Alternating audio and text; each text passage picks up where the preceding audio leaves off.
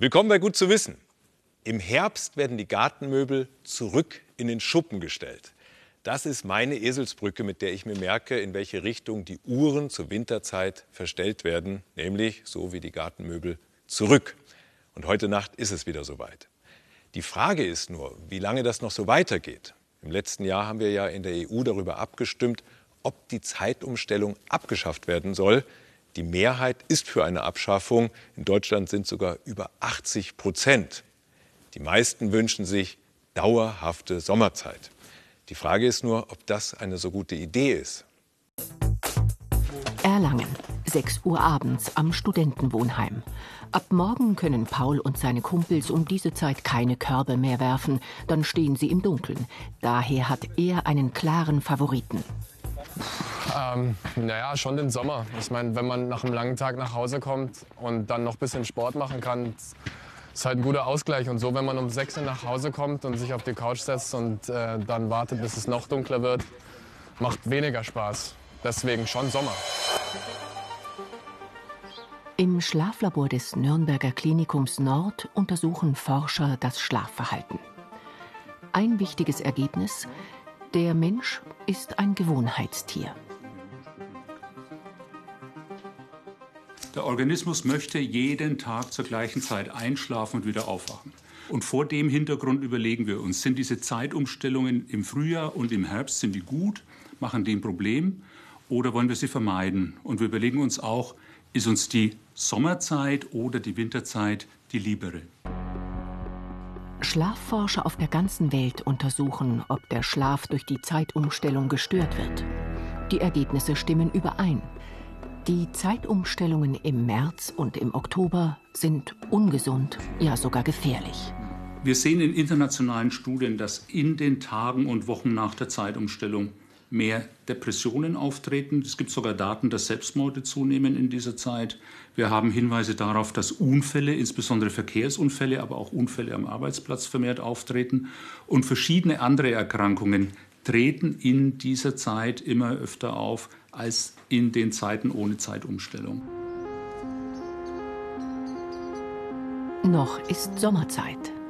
Das Südgelände der Uni Erlangen liegt zu Beginn der frühen Vorlesung im Dunkeln.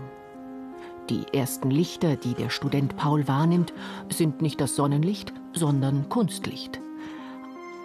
Aber ohne Sonnenlicht, so die Schlafforschung, befindet sich Paul praktisch noch im Schlafmodus. Ich wäre lieber länger liegen geblieben, aber ich meine, den Wecker kann man leider nur einmal auf Snooze drücken und dann schmeißt er einen raus. Und wenn dann irgendwann man es rausschafft aus dem Bett und das Badlicht anmacht und den Spiegel schaut und dann auf die Uhr schaut und merkt, oh, ich muss los, dann muss man halt los. Eine dauerhafte Zeit wäre viel besser. Aber welche? Sommer- oder Winterzeit? Im Gehirn befindet sich eine innere Uhr. Direkt unter ihr verlaufen die Sehnerven. Scheint die Sonne, signalisieren sie der inneren Uhr den Tag. Das daraufhin ausgeschüttete Hormon Cortisol aus der Nebennierenrinde macht und hält uns wach. Wird es dunkel, schüttet der Körper nicht mehr Cortisol, sondern das Hormon Melatonin aus. Das bringt den Schlaf. Erst wenn morgens wieder die Sonne aufgeht, weicht das Melatonin dem Cortisol. Das macht munter. Bleibt es dunkel, bleibt auch die Munterkeit aus. Und so wird Paul von der Frühvorlesung, so spannend sie auch sein mag, nicht viel mitnehmen. Für immer Sommerzeit ist also aus Sicht der Wissenschaft keine gute Idee. Zwar wäre es dann abends länger hell, dafür aber morgens sehr lange dunkel. Und das ist ein Problem. Denn unser Zeitempfinden, unsere innere Uhr orientiert sich an der Sonnenzeit. Der wichtigste Zeitgeber für uns ist das natürliche Licht. Und das führt logischerweise zur Frage, ob dauerhafte Winterzeit nicht besser wäre. Experimente zeigen, für den Wach-Schlafrhythmus ist Sonnenlicht kaum zu ersetzen. Unser Organismus ist darauf angewiesen, morgens Licht zu haben, blaues Licht zu haben, starkes Licht zu haben. Und das ist das Sonnenlicht.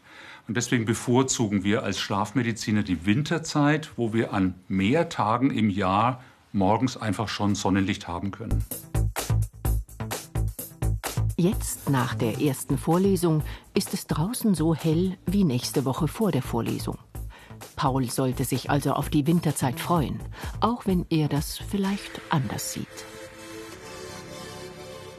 Ab 2021 sollen die Uhren in der EU nicht mehr zwangsläufig umgestellt werden. Allerdings darf jedes Mitgliedsland für sich selbst entscheiden. Und deswegen wäre es natürlich sinnvoll, wenn sich die Mitgliedstaaten auf eine Linie einigen würden. Ansonsten wird Europa ein ziemlicher Zeitflickenteppich. Und wir müssten dann vielleicht am Ende beim Ausflug nach Österreich oder Tschechien die Uhr umstellen. Im August, da hat Island einen Gletscher für tot erklärt. Ganz offiziell mit Trauerfeier und hier mit Gedenktafel. Das Eis des Gletschers, das ist immer dünner geworden und irgendwann ist dann der Okyokürtel, so heißt der Gletscher, einfach liegen geblieben. Er hat sich nicht weiter bewegt. Er war tot. Überall auf der Welt schmelzen die Gletscher. Wie schnell das geht, das ist selbst innerhalb einer Klimazone ganz unterschiedlich. Deswegen machen österreichische Forscher jedes Jahr eine Art Inventur und messen, wie viel von den Gletschern noch übrig ist. Das alles muss mit rauf, im Rucksack. Fünf Tage lang werden die drei Innsbrucker Gletscherforscher im Ötztal unterwegs sein. Wir gehen jetzt hinein zum Hintereisferner.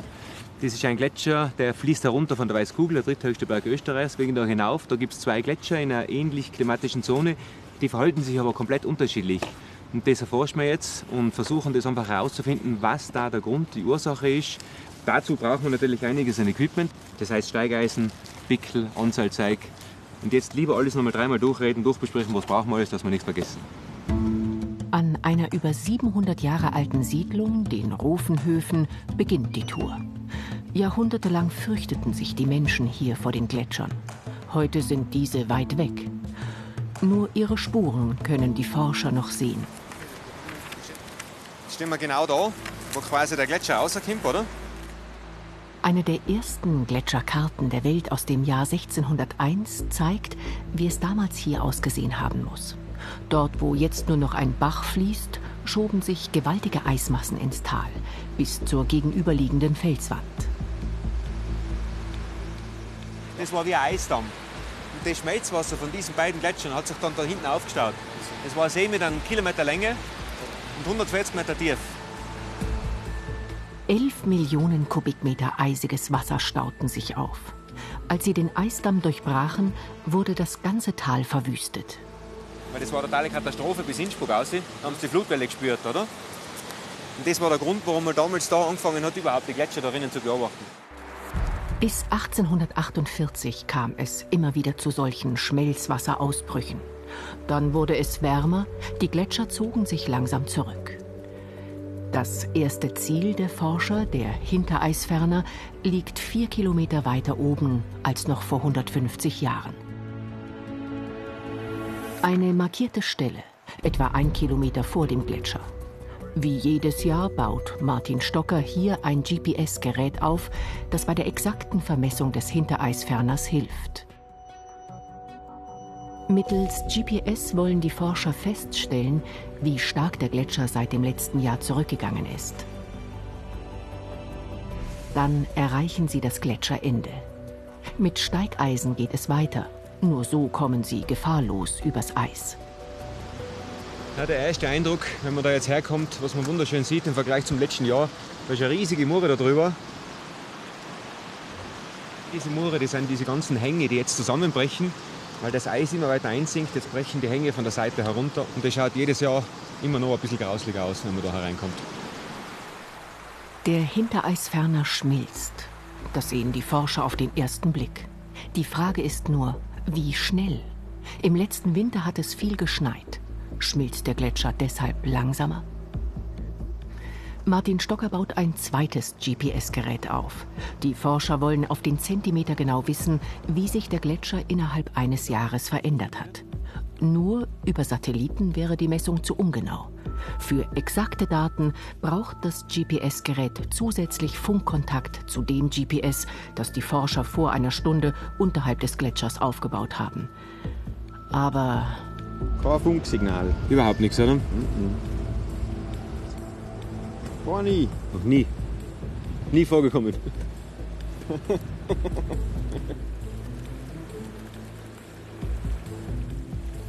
Normalerweise, wenn es jetzt gar nicht geht, dann können wir eigentlich nicht viel machen. Zwei Stunden würden sie verlieren, müssten zurück nach unten, um das GPS-Gerät dort zu checken. Ein Problem, denn der Zeitplan ist eng. Also jetzt läuft's. Jawohl, super, super, super. Wir kriegen ein Funksignal. Ah, ist gut, gut, gut. Oh, dann kann man starten, oder? Ah, das taugt mir. Cool, lässig. Auf dem Eis liegen nummerierte Steine. Schiebt sich der Gletscher abwärts, nimmt er sie mit. Mit den beiden GPS-Geräten stellen die Forscher fest, wo die Steine im Vorjahr lagen und wissen so, wie schnell der Gletscher geflossen ist. Das sagt viel über seinen Zustand aus. Gut?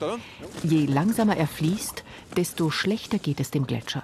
Denn das bedeutet, dass oben zu wenig neues Eis entsteht. 7 Meter 09. 709, Stein 15. Mit dieser Steinmethode wird der Gletscher seit 125 Jahren vermessen.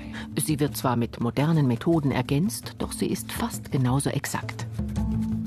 Wir haben da in diesem, in diesem Bereich hier im Jahre 1894 begonnen. Das ist eine der längsten Messreihen der Welt. Und damals hat man nichts anderes gekannt als eben Steine. Die hat man wirklich am Eis aufgelegt. Wir haben eigentlich uns gedacht, wir führen diese Tradition fort, damit die Messwerte untereinander vergleichbar sind. Die Messungen zeigen, dem Hintereisferner geht es nicht gut. Er fließt immer langsamer ins Tal, weil oben, dort wo das neue Eis gebildet wird, sogar dieses Jahr der Nachschub fehlt. So wird der Gletscher auch immer dünner. Etwa vier Meter Dicke hat er im Vergleich zum letzten Jahr verloren. Aber immerhin. Vergangenen Winter fiel so viel Schnee, dass er bis zum Juni liegen blieb. Und das hat die Schmelze ein wenig verlangsamt. Die Gletscher hier sind hauptsächlich über den Sommer gesteuert. Das heißt, hier ist es wichtig, welche Temperaturen haben wir im Sommer. Und vor allem gibt es im Sommer Neuschneefälle. Der schneereiche Winter hat zwar sehr viel gebracht, aber mittlerweile ist auch der Schnee verschwunden und die hohen Temperaturen sind hier jetzt ausschlaggebend für die Abschmelzung. Der Hintereisferner ist einer der größten Gletscher Tirols. Obwohl er seit 1850 schon etwa zwei Drittel seiner Masse verloren hat, ist er immer noch gewaltig. Doch wenn die Temperaturen weiter steigen, wird wohl in 150 Jahren nichts mehr von ihm übrig sein. Früher hat man also Angst, dass die Gletscher zu weit ins Tal wandern und heute schauen wir ihnen beim Schmelzen zu. Aber wie und wo entsteht ein Gletscher überhaupt? Wenn oben in den Alpen, dort wo es immer kalt ist, Schnee fällt, dann verwandelt sich der darunterliegende Altschnee nach und nach zu Eis. Das wird immer dicker und schwerer und ab 30 Metern Dicke beginnt dieses Eis langsam ins Tal zu gleiten. Und wenn es auch am unteren Ende kalt genug ist, wird der Gletscher immer länger. Doch zurzeit ist genau das Gegenteil der Fall. Oben schneit es zwar weiter, aber unten schmilzt das Eis schneller ab, als es sich neu bilden kann. Der Gletscher wird kürzer und dünner. Und irgendwann ist das Eis dann so leicht, dass es nicht mehr abwärts gleiten kann, so wie beim Uckekürtel. Und dann ist es auch kein Gletscher mehr. Ja, so tragisch das Wegschmelzen der Gletscher ist, für Wissenschaftler bietet es auch spektakuläre Einblicke. Dieser See auf 2700 Metern Höhe wird vom Schmelzwasser eines Gletschers gespeist. Norbert Spahn ist den dritten Tag im Ötztal unterwegs, jetzt am Hochjochferner. Auch dieser Gletscher zieht sich immer weiter zurück. Jedes Jahr etwa 30 Meter. Für den Gletscherforscher kein schöner Anblick. Für mich persönlich natürlich, man hat ja immer einen emotionalen Bezug zu diesem Gletscher und wenn man 25 Jahre immer noch Rückgänge vermisst, würde man sich schon einmal wünschen, einen Vorstoß. Aber die Zutaten reichen leider nicht aus. Es fällt zu wenig Schnee. Selbst im schneereichen letzten Winter war es nicht genug, um die Gletscher wieder wachsen zu lassen. Dazu kommt, die Sommer sind zu warm. Doch schmelzende Gletscher bieten auch besondere Einblicke. Boah, schaut cool aus. Aber nicht ganz ungefährlich. und ein ganz spezielles Licht einfangen. Da hinten sieht man so ein bisschen durchleuchtendes Blau. So was findest du nirgends mehr. Das ist unglaublich. Die Magie ist so groß von mir. Ich muss aufpassen, dass ich mich nicht zu weit vorwage. Jederzeit kann die Gletscherhöhle einstürzen. Norbert Spahn bleibt auf der nach seiner Einschätzung vermutlich stabileren linken Seite. Ein Wahnsinn. Volle Kult.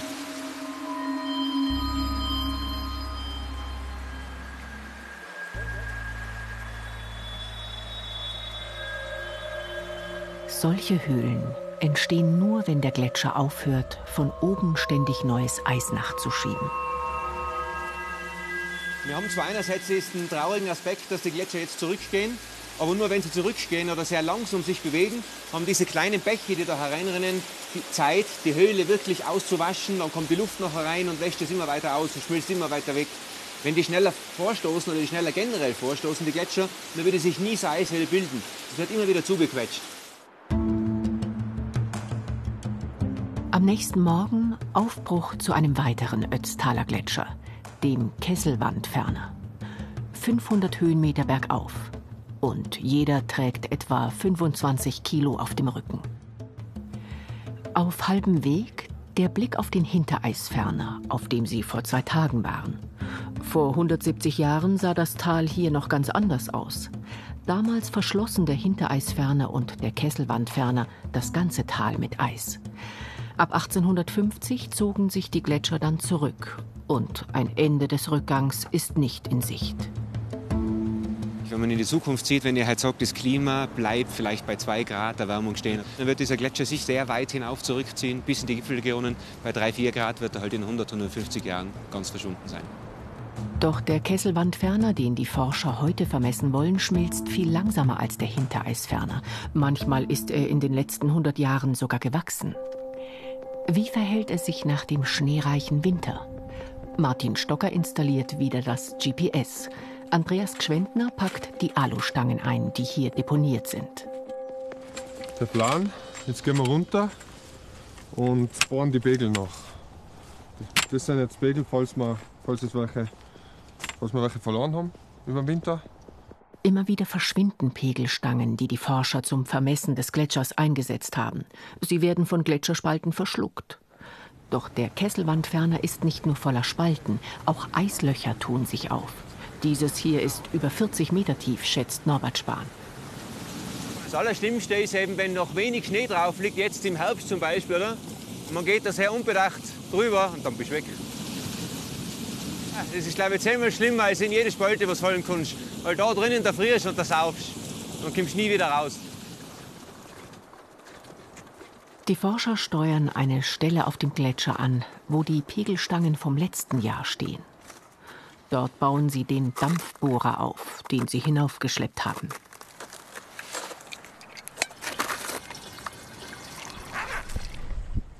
Also wir starten jetzt den Dampfbohrer und sobald es, sobald es heiß ist und der Dampf rauskommt, können wir das, das Loch bohren, wo wir dann den neuen Pegel setzen.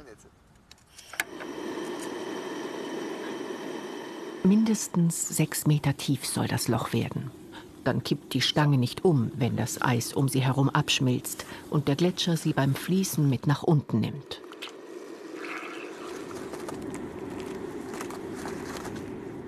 Und da kann man schön ablesen, hinter mir diesen Pegel, was man da sieht, der ist letztes Jahr genau an dieser Stelle gestanden. Und das ist dann der Fließweg des Gletschers. Das heißt, der ist in der Oha. Jetzt haben wir eine Spalte angebohrt. Muss ich aufpassen und schauen. Und dann kann es mal passieren, dass unten die Lanze irgendwo wegzieht. Und dann kriege ich das Teil nie wieder raus. Doch es geht weiter. Sechs Meter sind geschafft. In der Zwischenzeit haben Martin Stocker und Andreas Gschwendner den Weg der Pegelstangen vom Vorjahr vermessen. Von der ursprünglichen Stelle sind sie etwa zehn Meter abwärts gewandert. Im Vergleich zum Vorjahr ist der Gletscher langsamer geworden. Trotz des schneereichen Winters schmilzt er also. Aber er ist nur um ein bis zwei Meter dünner geworden, der Hintereisferner dagegen um vier, obwohl sie so dicht beieinander liegen. Für die Forscher der Beleg, dass neben Temperatur auch Himmelsrichtung und Steilheit des Untergrunds großen Einfluss darauf haben, wie schnell ein Gletscher schmilzt.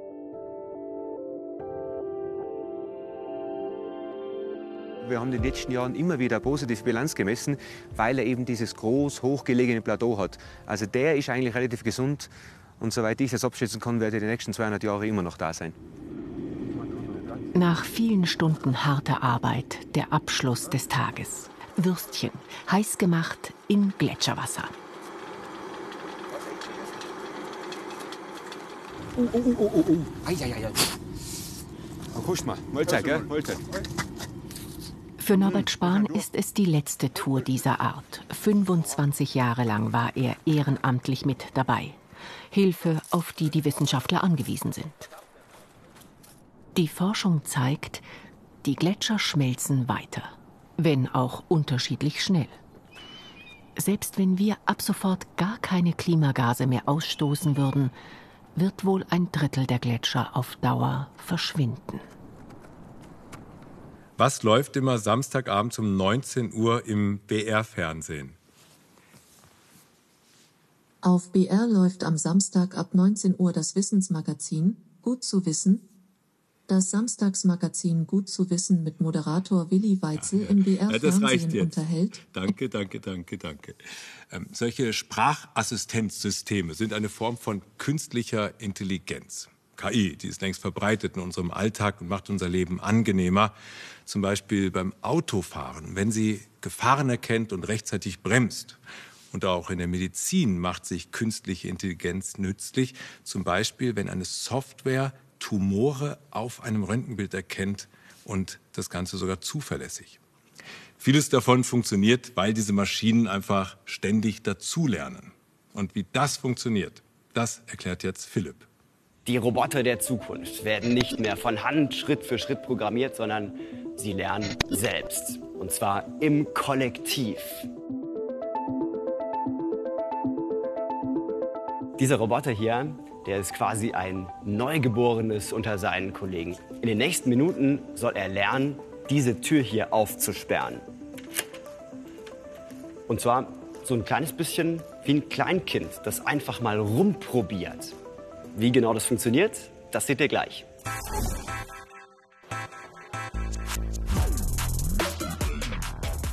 Wir schauen uns an, mit welchem Trick Maschinen lernen und so nicht nur Türen aufsperren, sondern sogar zur Haushaltshilfe von morgen werden. Dieser Kollege hier zum Beispiel, der hat schon ein paar Fehlversuche hinter sich. Das heißt, er hat schon ein bisschen was gelernt. Und Lernen für den Computer ist im Endeffekt eine Zahlenspielerei. ne? Mit Zahlen können Computer einfach am besten umgehen. Und eine ganz bestimmte Zahl möchte dieser Computer optimieren, nämlich die sogenannte Kostenfunktion. Ja, also so ein kleines bisschen wie bei einem Unternehmer, ja, der versucht ja auch die Kosten von seiner Firma runterzukriegen, hat ein Roboter eine Funktion einprogrammiert, die ihm in Zahlen verständlich übersetzt, wie gut seine Aktion war.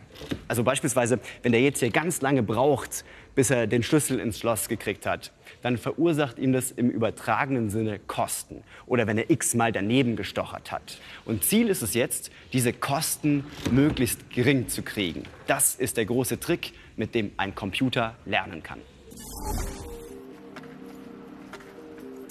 In Genua lernen Computer genau mit diesem Trick.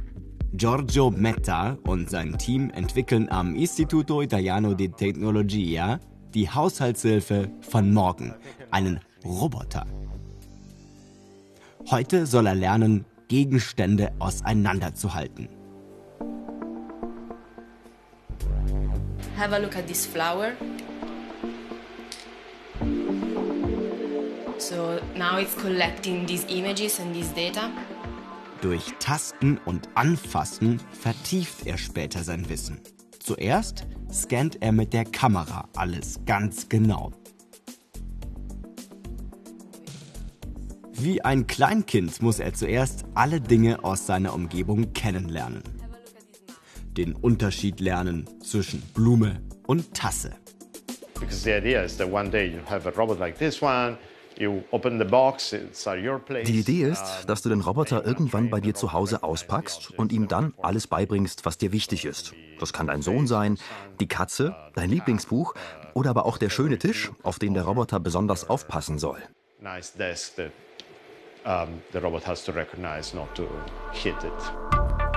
Hat der Roboter erstmal alle wichtigen Dinge gescannt, kann er sie später suchen und aus seinen Erfolgen und Fehlern bei der Suche lernen.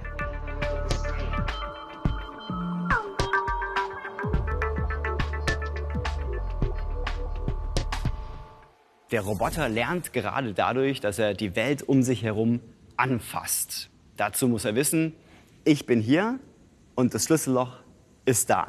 Dafür gibt es hier eine Kamera, die kann also in Echtzeit die Umgebung erfassen, kann man hinten auch sehen. Und zum Beispiel ein künstliches neuronales Netz erkennt dann dieses Schlüsselloch. Außerdem hat der Roboter verschiedene Aktionen, die er machen kann. Also zum Beispiel Arm rauf, Arm runter, links, rechts und so weiter.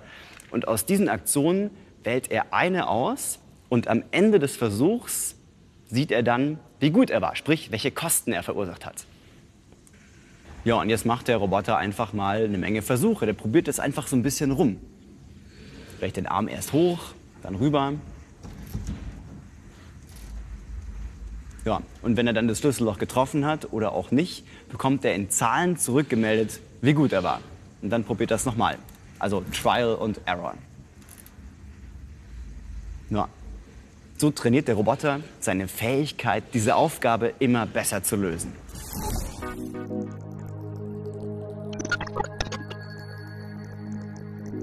Im nächsten Schritt kann der Roboter dann im Alltag nützlich sein. Giorgio Metta will uns das in einem Versuch zeigen. Der Roboter hat verschiedene Flaschen vor sich und soll gleich die richtige auswählen. Giorgio trägt eine Brille, die seine Augen scannt. Allein durch seinen Blick soll der Roboter gleich nach der richtigen Flasche greifen. Giorgio schaut erst auf die eine, dann auf die andere Flasche. Beide Male entscheidet der Roboter richtig. Das ist schon ein bisschen gruselig, wenn du merkst, wie der dich anschaut und dir Dinge reicht. Er wird langsam erwachsen. Es gibt noch viel zu tun, aber es wird besser. Was dieser Computer gelernt hat, kann er weitergeben. Die Roboter lernen quasi im Kollektiv. Das Besondere ist, man könnte diesen einen Roboter die Situation jetzt hunderte Male durchlaufen lassen. Jetzt gibt es aber hier ganz viele Roboter und die sind alle verbunden. Sie greifen alle auf denselben Speicher zu, so eine Art kollektives Gedächtnis. Das heißt, sie können ihre Erfahrungen teilen. Und der eine Roboter lernt aus den Fehlern des anderen und aus den Erfolgen. Und der Babyroboter schafft's auf Anhieb. So bringt also die ältere Generation der jüngeren was bei. Mehr darüber, was KI für unser Leben bedeutet, ist Teil unserer neuen und sehr unterhaltsamen Webserie.